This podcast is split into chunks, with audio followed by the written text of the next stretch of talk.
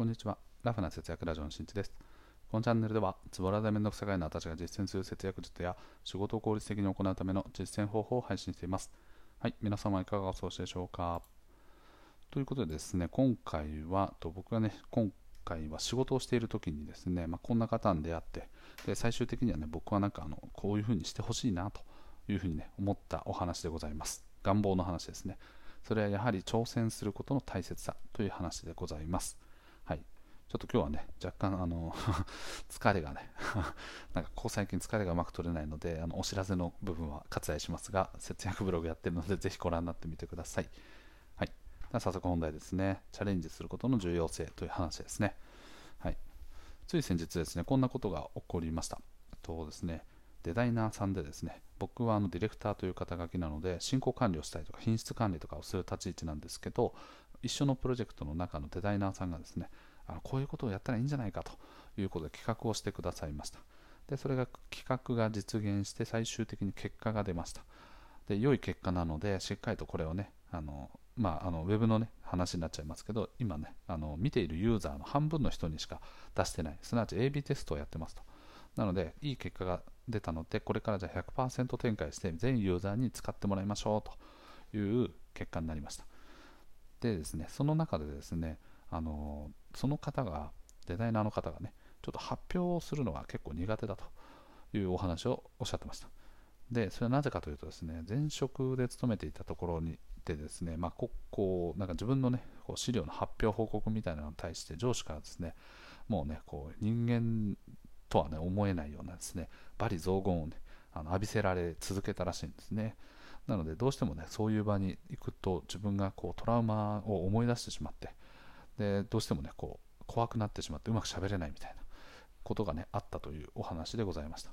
でちょっとその背景みたいなものは知らない前提の中で、僕はですね、その方がね、しっかりと企画して、そしていい結果も出てきた。じゃあ、これって、まあ、僕らはね、お手伝いさせていただいているけれども、その例えばデータの集計方法とか考え方とか、あとはこう説明の持っていき方とか、全部ね、僕ともう一人のディレクターの人で手取り足取り全部ね、まとめてたんですけど、はい。で、最終的にはね、やっぱね、こう発表ができないというので、ちょっと代わりにお願いできませんかという感じでね、バトンタッチをしました。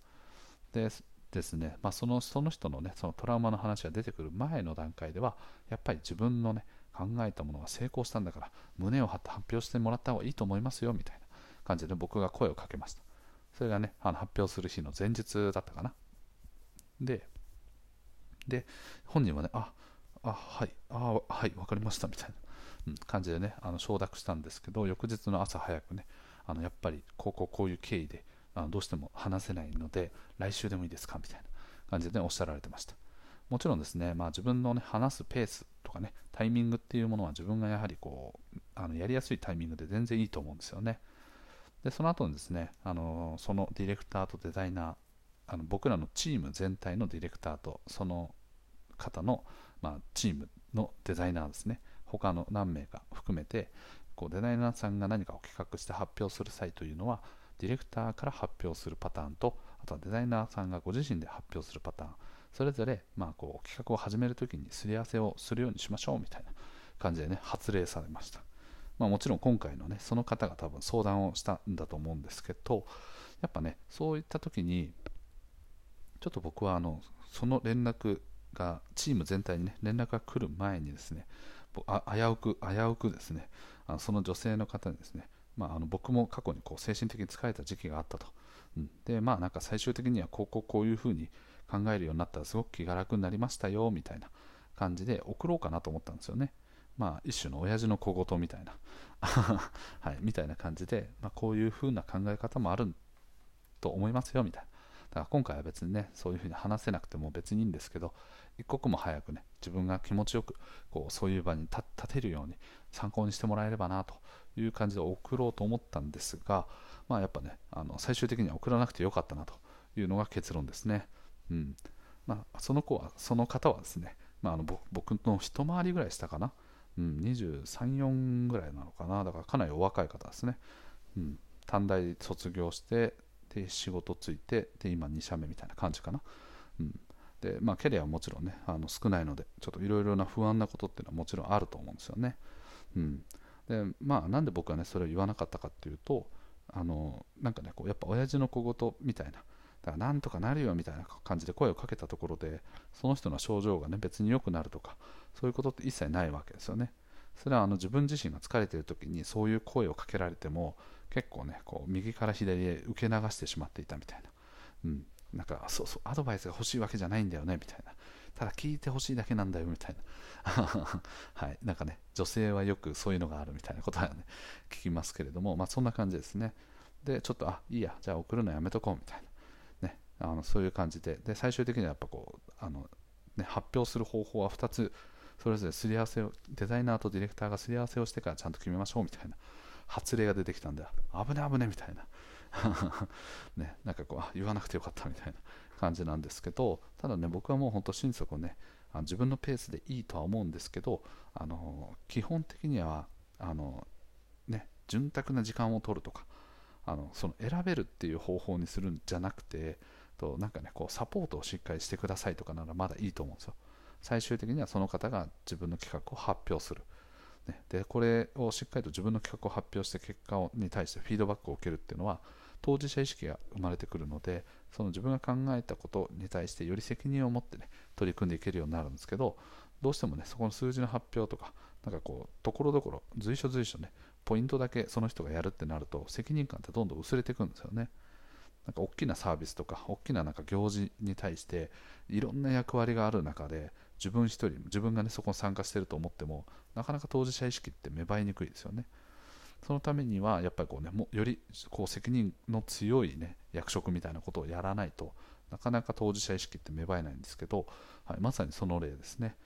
なので今回はまあ致し方ないので僕らディレクターがね受けて立つなんてこともあると思うんですけどそうではなくこの人がね挑戦する挑戦したいという意欲のもとに自分自身が挑戦できるような形で臨めるようにサポートをするっていうのは僕が望ましいんじゃないかな。僕はそれが望ましいんじゃないかなって思ったんですね。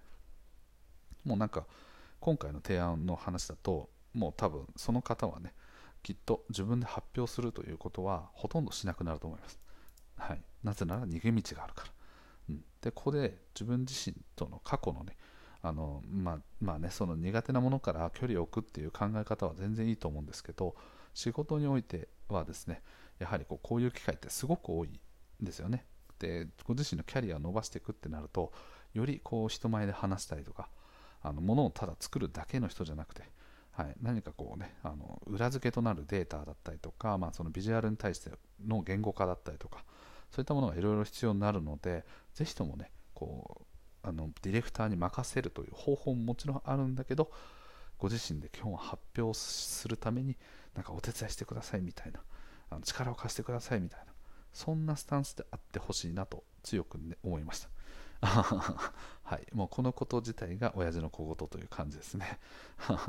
はい、なんですけど、なんかこういうふうにですね、せっかくの機会っていうもの、まあ、何か挑戦できるような環境が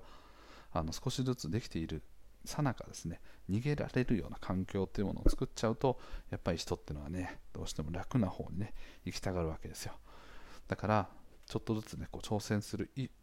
こう強い意志をねより一層自分で持たない限りそっちの方向にはいかないんじゃないかなと思いまして、はい、業務委託というね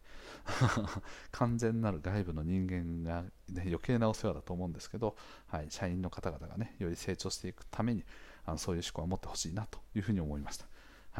なのでねちょっとこういろいろともやもやしながら 一応ねあの大人なんであのいろんなわからないところがあればあのぜひともねあのご一緒しているプロジェクトにかかわらずあのいつでもねお声がけくださいという感じでお伝えおことづけしましたけれども、はいうん、なんだかねこういろいろと。で反面教師ではないですけどあ自分自身は、まあ、そういう環境になったとしてでもですねあのそういうところに甘んじることなくしっかりと挑戦をね続けていこうという気持ちがさらにね強く芽生えたのは、まあ、一つ良かったのかなというふうに思ってます。はい、ということでですね今回はまあ何の話やと いう回のお話でございました。まあね、やっぱり環境に応じてですね、チャレンジしやすい環境、チャレンジしにくい環境、